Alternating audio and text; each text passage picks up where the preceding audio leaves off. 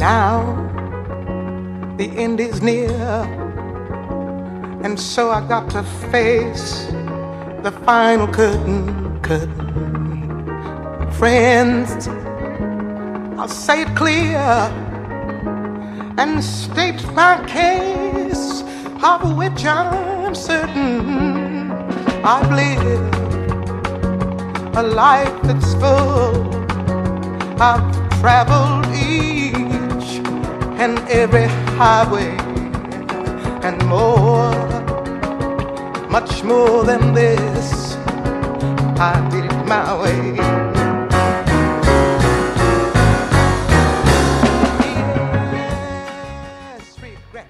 Bienvenidos, bienvenidas una semana más a este Mesas y Manteles, la ventana que abrimos a la gastronomía y al buen comer en Pontevedra Viva Radio. Como siempre con nosotros nuestro anfitrión, Francisco Gianelli. Y hoy vamos a hablar de sidra, sobre todo de sidra galega. Y para eso tenemos un invitado muy especial, ¿no, Francisco? Sí, muy, eh, que además tenía muchas ganas de conocer porque tenía referencia de él entre amigos, siempre se habla de producto. ¿eh? Y hoy tenemos a nuestro carísimo Jesús Armentero de la Sidra Rivela. Hola Jesús, buenas tardes. Hola, buenas tardes. ¿Qué tal? ¿Cómo, cómo te sentió esta llamada a la radio para poder hablar un poco de Sidra, que tu grande amor? Pues encantado de estar aquí con vosotros, es un placer. Es un placer hablar de Sidra para mí, que mi proyecto es casi como mi tercer hijo, ¿no? entonces no me canso de hablar de Sidra. Eso, eso me parece bien porque siempre cuando uno vive la pasión que per el producto que hace, per el trabajo que hace, en la viva con intensidad, así como la vivéis vosotros, porque no es tú solo eso de la Sidra Rivera, no es solo un Jesús Armentero, eh, de una, empresa familiar eh, que coinvolge más personas alrededor de este proyecto, pero además que eh, uno de los pocos proyectos gallegos donde el nombre es más tiene más resonancia fuera de Galicia que en Galicia, me parece, ¿verdad o no? Sí, la verdad, eh, el mercado gallego estamos muy contentos porque hemos tenido una gran acogida, pero la apuesta desde el principio, nosotros somos una empresa que nació en, en la crisis, ¿no? Hace cinco años, cumplimos este año nuestro primer lustro, la apuesta fue por la exportación en este en este compendio de, socios que somos cuatro, una empresa familiar, cada uno aporta todo lo que sabe y uno de los miembros pues es, vamos a decir, nuestra pilar importante en lo que ha sido la exportación. Y apostamos por ella y realmente el resultado ha sido muy, muy interesante. Además, eh, teniendo, teniendo esto, esto gusanillo, de la familia de sidreros, de haciendo sidra, y de, de repente te, mira que te llaman de un sitio recóndito de Estados Unidos preguntando por tu sidra, solo porque un día a ti te se ocurrió poner, eh, que tenía un blog, poner en el blog tu sidra y cosas, Pienso que tiene, tiene que ser un descubrimiento todo, una, una, no solo un descubrimiento, eh, una apertura visual a la vida completamente distinto del mundo da como lo podía entender tú antes o después. Pues sí, Francesco, la verdad, el mundo actualmente nos sorprende la capacidad de la comunicación, pero no tanto la comunicación de masa, sino la comunicación individual. Eh, el proyecto sidrero nuestro data ya de prácticamente veintitantos años, cuando yo llegué aquí a Galicia y comprobé que había un sector un poco, vamos a decir, eh, reminiscencias de una tradición. No estaba muy desarrollado, pero sí que había una cultura popular muy grande. Eh, la Estrada, donde nosotros tenemos el lagar, hay lagares de más de 100 años, hay variedades autóctonas y todo eso me apasionó. ¿no? Yo aquella época estaba en San Sebastián trabajando y conocía el movimiento sidrero de la zona de Astigarraga y establecía una similitud. La diferencia es que aquí prácticamente era una actividad, vamos a decir, marginal, popular, replegada al interior, en favor de nuestros grandes vinos, el consumo y la elaboración de sidra se había disminuido y allí estaban rescatándolo desde los años 50 con un resurgir muy importante, con un dinamizador de la hostelería del entorno de San Sebastián y de, todo lo que era la, recuperación de las, de las, variedades de manzana y de la elaboración de sidra. Entonces ya a partir de ahí conocí o empezamos a hacer sidra con la familia de, de mi mujer, una de las socios, Sí, porque tú eres salamantino. Sí, yo soy salamantino, soy de Salamanca, aunque muy bien afincado ya aquí desde muchos, muchos años en Galicia. Soy un gallego más, ¿no? Y fruto de toda esa pasión empezamos a hacer elaboraciones y hice un blog que se llamaba Sidra Gallega, Sidra Galega, donde transmitía pues un poco esas emociones, esas inquietudes. Muy visual, muchas imágenes, la poda, todas estas cosas que, nos gustaban y a partir de ahí, lo que menos pensaba es que iba a haber alguien por ahí en las montañas de Haidayo que se quedara con nosotros prendados. Surgió una relación de, de amistad eh, virtual, ¿no? electrónica, y a partir de ahí nos presentó a distribuidores, les gustó mucho nuestro proyecto y empezamos a, a distribuir en América. ¿En cuántos países exportáis ahora? Actualmente tenemos nuestro producto en, fundamentalmente en Estados Unidos, con una presencia muy importante, en más de 30 estados. Canadá empezamos con una gran acogida en locales muy, muy buenos prescriptores de mucha categoría. En Suecia, Portugal, algo en Alemania, pero bueno, nuestras botellas de sidra han circulado hasta Australia, Japón y un montón de países. Es bueno esto, esa oferta de dinamizadora que eh, prácticamente hoy como hoy ningún producto tiene frontera. Esa es la cosa más bonita porque cuando se habla de gastronomía, eh, ya uno mm, piensa a comer una vez así eh, catalogada. Tenía la gastronomía india, la gastronomía china, la gastronomía japonesa. Ahora, ahora como ahora la tiene en la portada de mano en cualquier despensa de cualquier casa, también aquí en Galicia.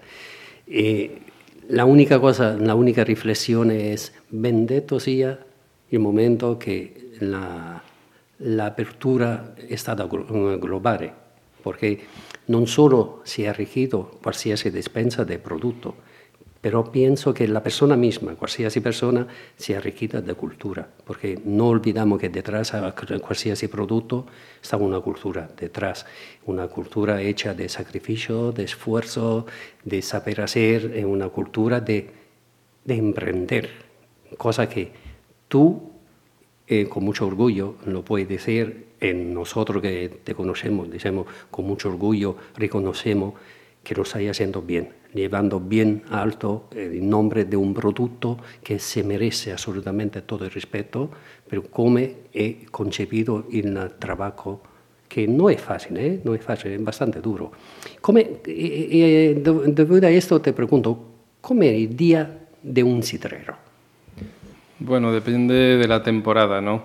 Pero te puedo decir que muy activo, sobre todo cuando, como nosotros, tenemos centralizado en la propia empresa lo que es la distribución. Conocemos a todos nuestros clientes, que eso también es una gran ventaja, a los más grandes y a los más pequeños. Eso te establece un vínculo personal muy, muy interesante. la cosecha, prácticamente octubre, es un ritmo frenético, se trata de coger el fruto de nuestras maceiras y convertirla en zumo para que fermente. Entonces prácticamente suelen ser dos meses de una actividad muy, muy dura. Tenemos el invierno un poquito más tranquilo, la sidra ahí duerme como el vino. Y a partir de enero, febrero, empezamos a hacer los trasiegos para ver qué potencialidad puede tener cada, cada mm, barril y establecer un poco la línea de comercialización. Actualmente en Sidra Rivela tenemos cinco productos diferentes y vamos estableciendo ya un poco para qué producto va a ir cada depósito. Embotellado, eh, prácticamente promoción, toda la parte de primavera, verano y el ritmo de ventas, que la sidra es un producto de temporalidad, con lo cual en cuanto empiecen los, los primeros los primeros calores empiezan los pedidos, los WhatsApps y los correos electrónicos a solicitar sidra y hay que estar ahí para, Siempre, estar siempre preparado. Por eso yo eh, entre sonrisa cuando tú me dices, el invierno es un, poco más tranquilo. Estoy pensando, claro, el invierno es un poco más tranquilo, pero es cuando tú te organizas por todo el año. Porque pienso que en la fase más empeñativa para cualquier negocio es el periodo más tranquilo porque tiene que estar a pensar todo cómo organizar, todo cómo hacer, y donde un poco la vida frenética neuro, de la neuro es que se activa un poco más. Porque yo, a ti, tranquilo de invierno, no, seguramente nunca te miraré tranquilo. Sí, además eh, una actividad a lo mejor sustituye a otra en nuestro proyecto. Pero no por eso es menos importante de la otra. Y hay que hacerla, es decir, eh, yo pienso que todo proyecto y toda persona tiene que pensar, tiene que tener tiempo para pensar. Vivimos muy acelerados, todo es un ritmo, como tú decías, frenético.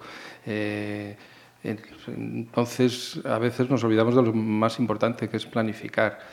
Nuestro proyecto es un proyecto muy artesanal, muy creativo. Hemos sacado cinco productos en cinco años con sus correspondientes etiquetas, diseños y estrategias de comercialización. Eso requiere muchas horas de tranquilidad, de reflexión, de, pensar, de internet, de revisar. Y entonces ahí sí que se agradecen esos mesecillos de, menos actividad de, bodega. Mira, ¿cómo fue el approach tuvo personal al mundo de la sidra? Eh, ¿Por qué? Bueno, la verdad es que viene muy de lejos. Yo mm, me crié en una zona vitivinícola maravillosa que son los Arribes del Duero. Vivía encima de una bodega de vino. Allí disfrutaba o sufría los efluvios de las fermentaciones, el carbónico. Allí hice mi primer, mi primer experimento, con, debía tener ocho años, con un, maravilloso racimo de uva malvasía en una lata de conservas. Imagínate qué, qué, maravilloso brebaje la panacea, la panacea del vino. Entonces siempre estuve muy vinculado a toda la cultura agraria, rural, vinícola. Y claro, llegar aquí a Galicia a ver esta, este rural tan vivo, tan activo, tan rico, tenemos un clima privilegiado. ¿no? Por eso cuando habla de coinvolgimiento familiar, eh, el resto de la familia de toda parte gallega. Sí, el proyecto nace en Galicia y aquí es donde se fragua, pero hay ya una tradición o una especie de inquietud personal eh, por mi parte con todo lo que es el mundo de lo que es la actividad agraria, eh, las cosechas. siempre he vivido bueno, mi infancia en el rural, entonces te aproximas mucho a, todo. Te tiene que gustar, lógicamente. Y aquí, pues bueno, cambié el Duero por, por el Alto Umia, pero descubrí que también aquí había muchísima tradición y un producto maravilloso. Entonces, claro, acercarnos a esas manzanas autóctonas que poco a poco vamos conociendo, tanto en finca como en, en bodega, ver su comportamiento. Nosotros tenemos una variedad que le hemos dado mucho protagonismo en nuestra sidra y mucho auge, que es la rabiosa de Callobre. Es una manzana que tiene un nivel de, taninos tan alto como un vino, es, es un astringente, todo eso lo aportamos a nuestra a nuestro Por eso, solo exclusivamente producto gallego. Sí, sí, incluso podríamos decir importaciones. que solo y exclusivamente de la Estrada y que solo exclusivamente de los valles del Liñares el Umia y el Uya. Entonces, es un poco ese concepto del terroir francés, ¿no? de, aplicar unas variedades a un suelo, a un clima y, un poco la personalidad del, elaborador para hacer una sidra con personalidad. ¿no? Estamos en una época de, globalización, que igual que, que, antes hablábamos, que te brinda muchísimas oportunidades de negocio, comerciales, porque el mundo es, es, muy, pequeño. Coges un avión y en unas horas ya has dado la vuelta. Eh, también el producto cada vez es más impersonal. ¿no? Volvemos un poco a, eso, a la tradición, al producto de, sabor, de origen. Eh, Soy perfectamente de acuerdo. Además, en la filosofía eh, mía personal siempre fue esta, esa de la eh, rispetto per la tradizione, rispetto per la tradizione perché sempre eh, tengo una frase mia personale che la repito muchas veces eh, donde un poco se refleja también la filosofía de tantas personas e donde nella mesa si mide la cultura di un paese, di un pueblo. E nella mesa è dove tu tieni che decidere è lo che quieres ser. È come quando eh, come tu mira una bottiglia di vino e dici che gli vuoi poner dentro? Un prodotto mio o uno che non conosco? E allora appostare per il sano, che lo tu conosci, io penso che l'apposta che más gratificante può essere eh, per un produttore come vosotros que tenéis un producto excepcional y ahora que lo podéis eh, mirar eh, varios en varias, eh, a, la, a, lo largo de la geografía mundial, pienso que es de joya y satisfacción, ¿no? Por supuesto, sobre todo cuando, cuando ese producto lleva un poco, vamos a decir, el éxito consigo, ¿no? Eh, la producción y la producción artesanal es dura a nivel, vamos a decir, laboral, pero también es muy comprometida porque cualquier productor artesano que nos esté escuchando sabe que dentro de sus latas, sus botellas, sus elaboraciones, va una parte de él, para lo bueno y para lo malo. Lógicamente, si el consumidor final capta que lo que lleva, lo valora y lo aprecia, es un triunfo. ¿Cuáles han estado en los momentos más duros en estos años de andadura comercial?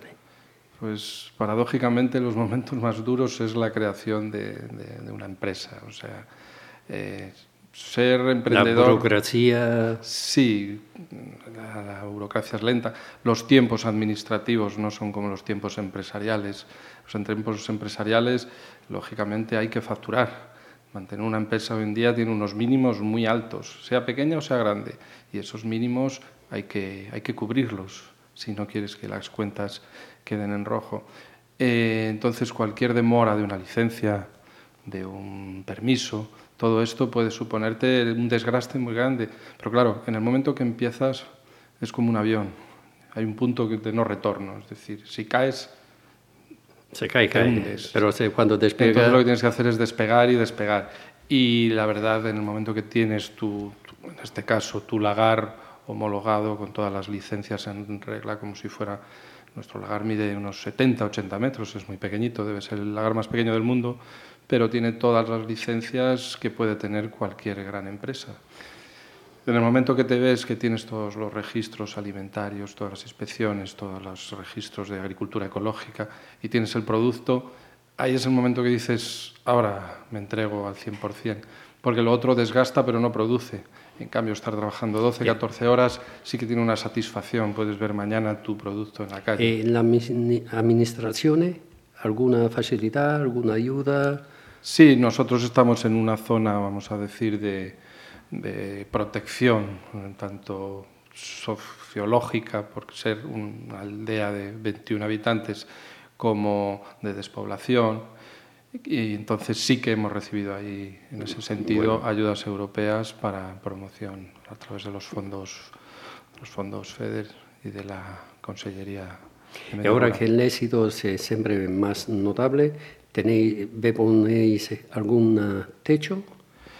Eh, realmente el planteamiento de empresa familiar eh, sí que hemos llegado a un, vamos a decir, a un nivel satisfactorio. Quizá eh, nuestro planteamiento es eh, crecer. sí, un planteamiento un poco más de diversificación, de profesionalización, pero siempre, mayor producción, siempre, respetando esa filosofía que tenemos. Es por decir, eso, no lo vamos a perder. Sin perder en el uso del autótono. sí, pero sí que en ese sentido a lo mejor tendríamos que dar una dimensión un poco más mayor al proyecto, porque hay muchos, muchas ideas que se, el mercado cada vez exige más volumen y claro, por hacer un producto y decir solo tengo esto... Eh, diversificar un poco el producto, eh, manteniendo la raíz, sí que se puede obtener algo de interesante. Producir un mayor número de, botellas y mm, explorar otros mercados que sabemos que están ahí con ganas de de conocernos, ¿no? Estamos ya tanteando mercados como los daneses, los nórdicos. Es un poco esa recuperación de, del producto artesano, el producto de origen, que realmente sí que se valora. Nosotros a Estados Unidos vamos todos los años, se celebra un evento, llevamos cuatro años yendo. Es magnífico porque podemos decir que estamos con lo más florido de las cervezas artesanas en el mercado anglosajón es el mundo de la cerveza y el mundo de la sidra, cider, van de la mano. Los anglosajones en los pubs ingleses tienen cerveza y sidra, en Estados Unidos pasa igual. Entonces, claro, encontrarte en un festival como este año en Kentucky, como hace dos años en Florida o en Los Ángeles, rodeado de, cervezas. Cerveza, bourbon. y claro, estás eh, con cervezas de la talla de, de Mikeller, cervezas como las lámbicas de Cantillón, y estás allí con los productores como uno más, realmente es muy motivador. ¿Y por qué estamos? Pues porque hacemos un producto diferenciado, un producto que, que gusta y que valoran, porque también es un proyecto diferenciado. Mira, una, una pregunta un poco más personal.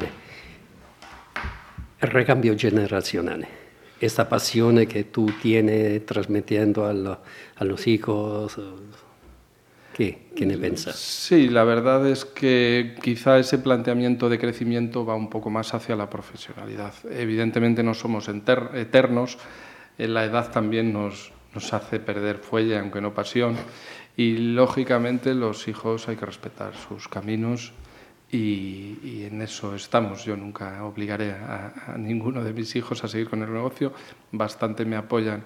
Entonces sí que puede plantearse esa, esa cuestión de decir el negocio dónde quedará. Pero bueno, en principio todavía yo tengo aguante para seguir luchando, trabajando. Tenemos futuro, aún tenemos futuro. Eh, el mercado, me decía que el mercado gallego, come la collita, come fue, porque en la restauración aún no estáis. Sí, hemos empezado. Pasa que, vamos a ver, eh, eh, todos sabemos que el mundo de la distribución y la hostelería tiene sus, sus, pautas, sus líneas, sus, sus tiempos y sus formas. Mm. Entonces, es un mercado muy profesional. Los grandes eh, distribuidoras eh, tienen un portfolio amplio, saben localizar, tienen una capacidad mayor de, insistencia, de rotación, tienen productos ya también adaptados a, unos precios, lógicamente lo que demanda el cliente, lo que demanda el hostelero, es un mercado complicado. Complejo. Entonces, sí que es verdad que en hostelería el que nos conoce nos, nos quiere porque también hay una demanda del cliente. Tradicionalmente, yo siempre recuerdo una anécdota, alguna cervecería que he ido y preguntas qué cervezas tenéis eh, y te dicen, pues a lo mejor una referencia sola, una marca. Eh, hace poco estuvimos en Polonia en un bar que tenía 96 grifos diferentes. en Estados Unidos lo normal es 20, 25 grifos diferentes. En Inglaterra también. Quiero decir que cada vez el cliente sale más y quiere más oferta. Entonces, eh, hay que tener un poco más de, vamos a decir, de capacidad de satisfacer al cliente en todo lo que es este revolución craft, revolución artesana que está apareciendo tanto en el mundo de la sidra como de la cerveza. Eh, eso es una reflexión muy, muy bien ponderada que uno tiene que hacer, porque eso de lanzarse en un mercado y dejar una imprenta porque tiene que dejar una imprenta muy bien firme. La producción eh, no puede resentirse en la producción. Por eso digo, eh, valorando la perspectiva de mejoramiento, yo quería saber si per, la, eh, se per il mercato nazionale dejarete una fuente, una línea de nazionale e non eh, se querete crecer a livello internazionale con otra marca, otra, no, otra marca no, pero otro producto, mentre in Galicia dejarete siempre en eh, producto artesanal gallego, ¿no? Nuestra línea va a ser siempre la misma, es decir, que pasa que el nivel nuestro de producción es muy pequeño. Entonces sí Claro, que pero necesitamos... è más che sufficiente per il mercato gallego. No? Noi, da, Sì. noi da ponere un, un prodotto che sarà un poco distinto también nel mercato gallego. per- Nuestra, nuestro producto es, es similar, o sea, es el mismo. Y el mercado gallego sí que ha cogido muy bien. El- en Galicia se valora mucho lo propio.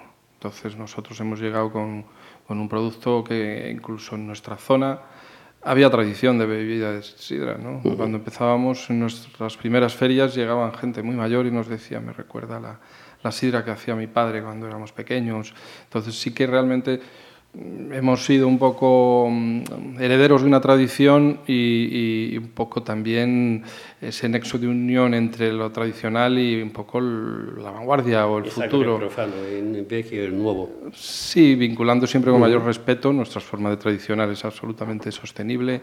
Eh, somos empresa residuos cero, trabajamos con materia prima autóctona, pero también somos un poco transgresores. Nosotros hemos hecho una sidra con lúpulo, concepto muy diferente. Entonces, sí que realmente somos más somos creativos y tenemos hemos hecho una sidra sin gas al estilo alemán, al estilo Affelfein, el Baguas Nachoiva. Además, le hemos puesto un nombre absolutamente cinematográfico, fruto de esa cultura de los años 80, una frase legendaria de Blade Runner. Eh, seguimos haciendo cosas y, y en ese aspecto seguimos también intentando sorprender y sorprendernos en, en esa labor creativa. ¿no? Muy bien, eh, un poco más. Si, tú- si, os- si- si os importa, si no, No, importa no, que os no, no, interrumpa, eh, Jesús, a mí me gustaría saber, eh, por ejemplo, qué diferencia hay entre la producción, lo que puede ser la producción de la sidra eh, más conocida, que es la sidra asturiana, con la que puede- se puede hacer aquí en Galicia. Es decir, ¿hay alguna diferencia a la hora de fabricarla que diferencie claramente una de otra? Eh, la sidra asturiana es una sidra que se elabora en lagares grandes, enormes, cantidades grandes, depósitos enormes y es una sidra al gusto asturiano. Por otro lado, el producto sidrero clásico de sidra natural es un producto de low cost. Recientemente hubo un pequeño intento de, de subir los precios y ha habido casi un amotinamiento en Asturias.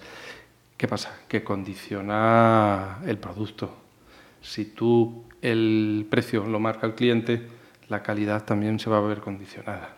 Entonces, es sabido que mucha de la manzana va de aquí, pero bueno, también es sabido que en Asturias, y a lo mejor a alguno no le gusta lo que digo, se están trayendo Manzana de fuera. Por eso yo te hablaba de autóctono. manzanas de fuera y zumos de fuera. Entonces, claro, eh, toda la sidra que no está certificada con un órgano regulador, como en este caso en Asturias podía ser el, eh, la denominación de origen de sidra asturiana, o en el País Vasco el Eusko Label, puede ser susceptible de, de tener, vamos a decir, Adulterada. una trazabilidad complicada. Entonces, la personalidad de esa sidra va a ser diferente. Si tú un año lo haces con manzana de Normandía, no va a ser igual que si otro año lo haces con manzana de, de Friol. Entonces, sí que puede haber esa diferencia. Por otro lado, el gusto también es un concepto que se, se, ve en la sidra, que es el ácido volátil, esa especie de, de acético, que hay gente que le gusta más y hay gente que le gusta menos. En Galicia no gusta ese, picado, gusta un poco la sidra más dulce, hay un consumidor de otro tipo.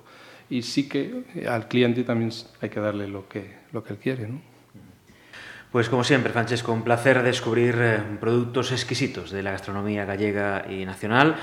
En este caso, la sidra ecológica con Jesús Sarmenteros de Sidra Rivela. Jesús, muchas gracias por visitar Pontevedra Viva Radio. Gracias a vosotros, un placer.